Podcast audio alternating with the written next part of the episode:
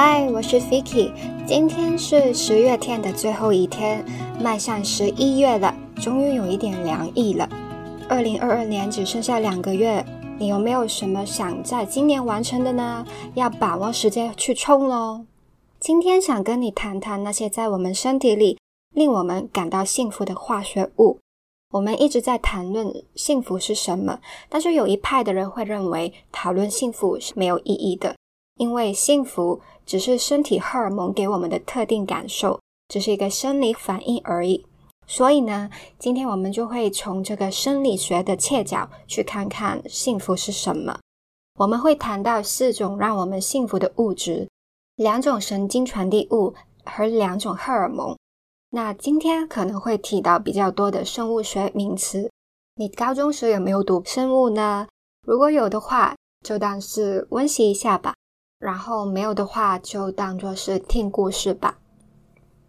在我们开始说这些物质之前，首先介绍一下我们的神经系统，还有什么是神经传递物 （neurotransmitter）。我们的神经系统包括大脑、神经线。是由一种叫神经元的细胞组成。那最典型的神经元有三个部分：第一是细胞体，里面有细胞核、粒线体等等，就是储存 DNA 和提供能量的地方；第二是树突 （dendrite），形状像树枝一样向外伸出的，用来接收资讯；第三叫轴突 （axon），它好像一条长的电线往外延伸出去。接到隔壁神经元的树突 （dendrite） 那里，负责传递讯息。那神经元是怎么传递讯息的呢？有些神经元受了感官刺激，就会传讯息出去，传到相关的神经元去做反应。比如说 knee jerk reflex，你有没有试过碰到自己的膝盖，然后它不自觉的就踢了一下？这个就是 knee jerk reflex，就是因为我们碰到膝盖。刺激了特定的神经元，然后它把讯息传出去，到了负责肌肉啊动作的神经元 （motor neuron），它就会有反应，所以我们就会自然的踢一下。所以神经元除了外在刺激以外，还会受到旁边的神经元刺激，就像 motor neuron 也是受到感官神经元 （sensory neuron） 的讯息才会动。那每一个神经元不会碰到对方的。一个神经元负责传递讯息的轴突 （axon） 是不会碰到下一个神经元负责接收讯息的树突 （dendrite）。它们之间是离很近，但是不会碰到。那中间的距离就叫做 synapse。这时候呢，神经传递物就可以出场了。神经元之间的沟通就是靠这些神经传递物。轴突 （axon） 会释出神经传递物，这些小分子。它们会飘过 synapse 这个距离，然后粘到下一个神经元的树突 dendrite 上的接收器来传递讯息。所以，神经传递物其实是我们神经系统里的信差，它们每一种都带着不同的讯息。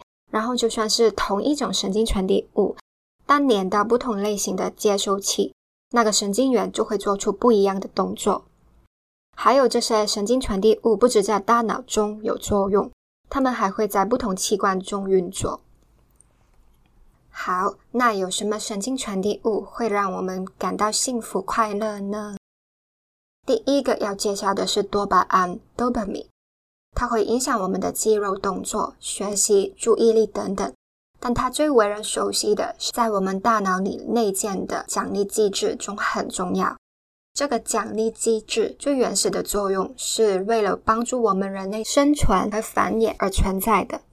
当我们做了一些有助生存的东西，比如说吃东西啊，尤其是吃高能量的东西，糖啊、脂肪啊，或者有助人类物种壮大的事情，包括性行为、照顾宝宝，这个奖励系统的多巴胺回路就会启动。释出多巴胺，让我们感到愉悦，让我们感到快乐。所以之后呢，我们又会再去做这些事情，再让自己感到快乐。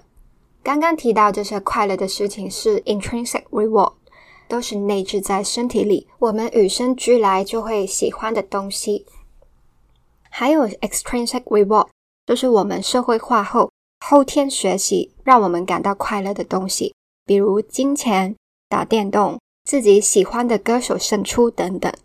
所以多巴胺是被认为令我们快乐的 chemical。但是多巴胺所给的快乐是一个即时奖励，效用并不长。就像我们上次谈到伊比鸠鲁时说的，吃美食大餐，吃的时候跟刚吃饱的时候是快乐的，但是很快这一种快乐就会消退，然后又在期待下一次吃美食的机会。那如果这一种奖励机制往病态的方向发展的话，就是各种的上瘾。例如有一些兴奋剂就是集结了这个系统。因身体学习了这些药物带来的快感，无法自控的去不停吸毒，不停寻求这一种快感。所以多巴胺真的是带来幸福快乐吗？我觉得它更像是带来欲望，驱使我们去做不同的行为。那用得好的话，可以是一种动力。第二种跟幸福快乐有关的神经传递物是血清素 （serotonin）。血清素会影响肠胃、睡觉、学习和记忆，也是与情绪息息相关。当我们有足够的血清素时，我们会感到快乐、专注和平静；而相反，血清素太小，可能跟忧郁症有关。虽然现在还没有被完全证实的理论说明血清素水平跟忧郁症的关系，但是现在有一大类在用的抗忧郁药。英文叫 SSRI，这些药的作用是增加脑内可以用的血清素，但又不是立马有作用，至少要四到六个礼拜才会有稳定情绪的效用。所以不是按一个血清素的开关按钮就立马不会忧郁。那帮助到情绪的机转我们还没有知道，但是这些药物至少证明了血清素跟情绪的关系。关于血清素，还有一个有趣的名字，有些人会叫它做 Happy Hormone。刚刚提到血清素不止在脑内有作用嘛，它也可以 add on 其他器官，所以它除了是 neurotransmitter，它也是 hormone。在身体制造最多血清素的地方不是大脑，而是肠道。身体有超过九十帕的血清素都是在肠道里，它们负责调节蠕动的消化功能。为什么是肠道呢？其实近来肠道健康很受吹捧嘛。肠道有第二大脑之称，因为它就像自成一角的，它有自己的神经系统、分泌系统，还有一条直通大脑的神经线，直接跟大脑沟通。所以呢，Happy Tummy, Happy Baby 可能是真的。健康的肠道会产生足够的血清素。那怎样是健康的肠道呢？就是肠道里有足够多元的有益细菌，有益细菌在肠道里帮助我们消化，还有跟免疫力、神经系统运作有关。所以透过饮食，我们可以改善肠道健康，甚至改善情绪。这个是我们可以做到的。许多人会吃保健品来增加肠道益菌的比例，当然可以，但是呢，但是益生菌。Probiotic 不会比益生元 （prebiotic） 重要。益生元就是那些不被人类吸收，但是益生菌很爱吃的东西，主要是一些我们消化不了的碳水化合物。食物里当然也有益生元，包括鹿笋、豆类、杨酥等等。那除了吃一些有利益生菌，帮助肠道运作、制作更多血清素以外，有些资料也会提议说。多吃一点身体制作血清素的原材料，像杏仁、香蕉、cheese、鸡蛋等等。说到这里，其实我有一个想法：我们是因为血清素而起了快乐的心理感受，还是因为身体调理的好，每样功能都正常，所以血清素在合理水平，身体好就自然会快乐呢？血清素跟幸福快乐好像是有 correlation，但不一定是 causation。所以，与其说我们怎么样令身体有更多的 happy hormone，不如认真照顾好身体，饮食、运动、睡觉，那自然就会幸福快乐。讲完了神经传递物，我们就来谈荷尔蒙吧。荷尔蒙或者激素，也是身体里负责传递讯息，从而调节身体机能的化学物。它们是属于内分泌系统，被分泌出来之后，就经由血液去到不同的器官，有些远的，有些近的。功能是传递某个讯息，去叫那个器官要做什么。内分泌跟神经系统同样是控制和调节身体机能的，但是荷尔蒙的起效时间比较慢，时效就比较长。那令我们幸福快乐的荷尔蒙有安多芬 （endorphins），又称脑内啡，因为它们是身体里的止痛药。当我们感到痛楚的时候，我们的脑中人体中最重要的分泌腺叫做脑垂体 （pituitary gland），它就会释放安多芬。那安多芬有两个作用：第一是可以阻止痛楚的讯息传递，达到止痛的效果；第二呢，是在大脑中引发多巴胺的释放。记得第一款化学物吗？多巴胺是给我们奖励快感的。那就解释了为什么有些人做了运动之后会特别兴奋。明明做了运动之后应该是肌肉酸痛吧，原来就是因为感觉到痛，身体里就会有安多芬来止痛，还启动了多巴胺，所以就会有快感。那这也是好事啦。就像我们一直超不愿意做运动，但是呢，做完之后又会觉得很爽，心里就会想，嗯，我以后真的要多点做运动啊，然后就。没了这回事。除了做运动感受痛处以外，还有其他方法可以释出安多芬，比如说大笑、冥想。所以，我们有事没事都可以看看搞笑影片呐。大笑可以令你快乐，也可以提升你的内痛程度。那最后一个要介绍的荷尔蒙，也是由脑垂体所分泌的，叫做催产素 （oxytocin）。一听名字就知道它在做什么吧？它是在女士们生宝宝时负责让子宫收缩，还有帮助女士们喂奶的荷尔蒙，所以中文就取了这个名字。但其实男生跟女生都是有这一种荷尔蒙的，它也不只有催生跟催乳的作用。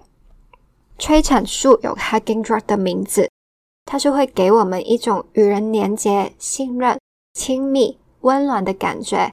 这也很符合妈妈在喂奶的时候的感受吧？她会感觉到跟宝宝很亲密，感觉很温暖，充满爱的。那不只是妈妈会有催产素，我们也会有。当我们感觉到跟朋友、宠物、猫猫狗狗或者一个群体连接的时候，觉得一起很温暖、很有爱，互相信任、互相分享，想他们一切都好好的，这些感觉就是因为有催产素。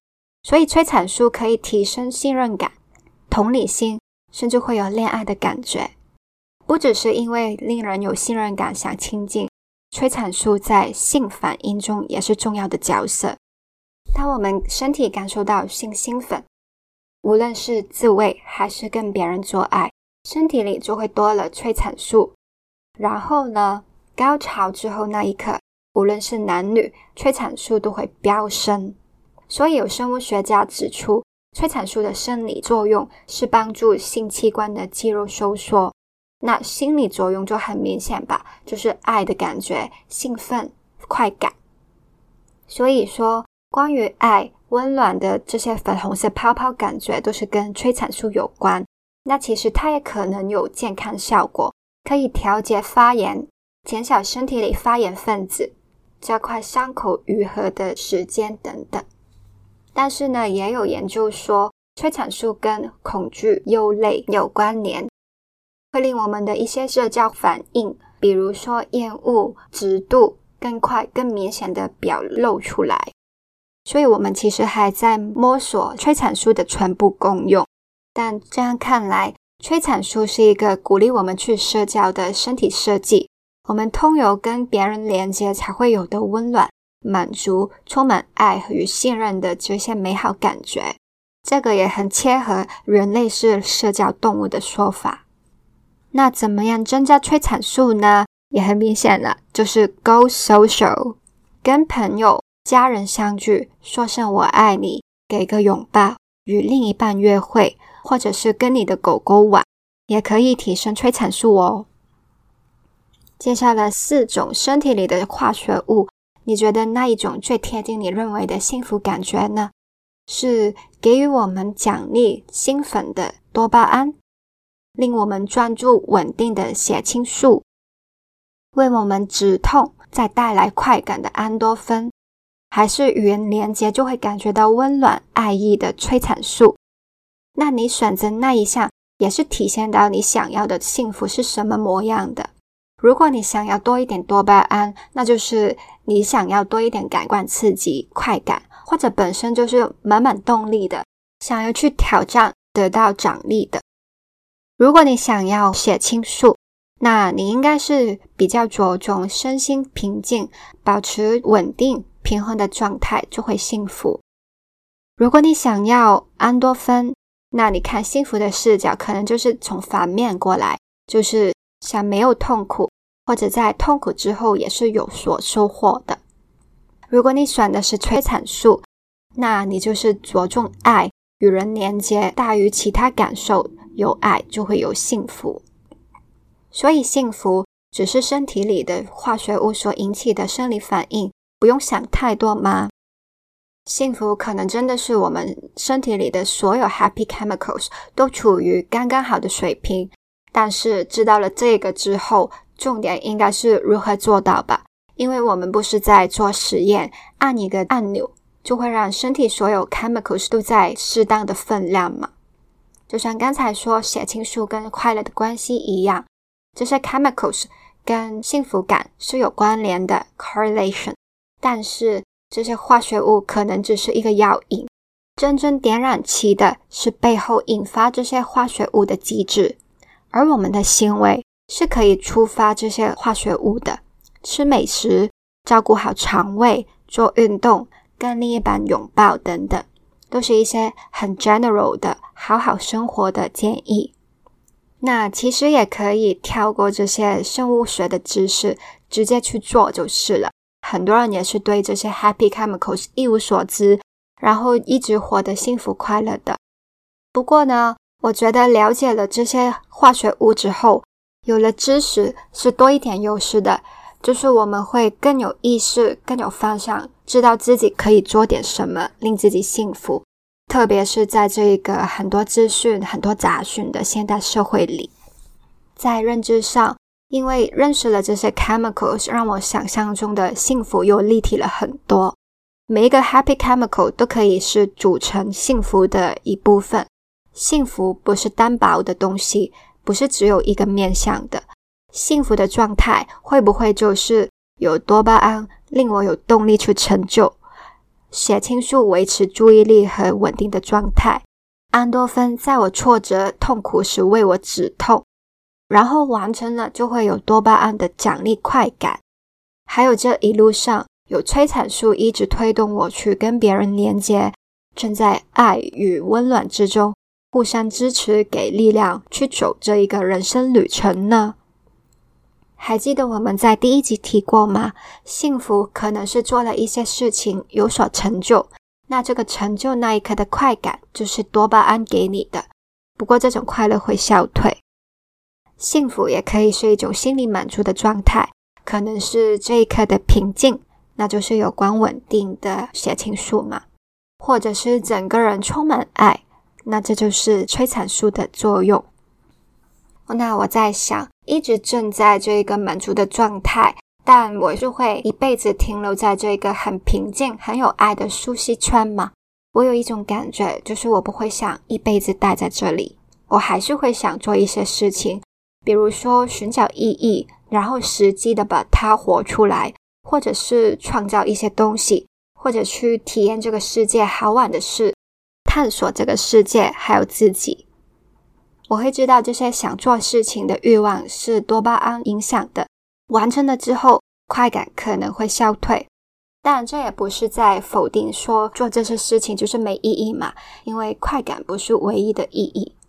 完成了之后，没有了快感的时候，我可以练习回到平静的状态，或是我可以练习一边保持着满足的状态，一边完成人生大事。有动力去做点事情，是生命力的表现，也是活用身体给予你行动力的设计。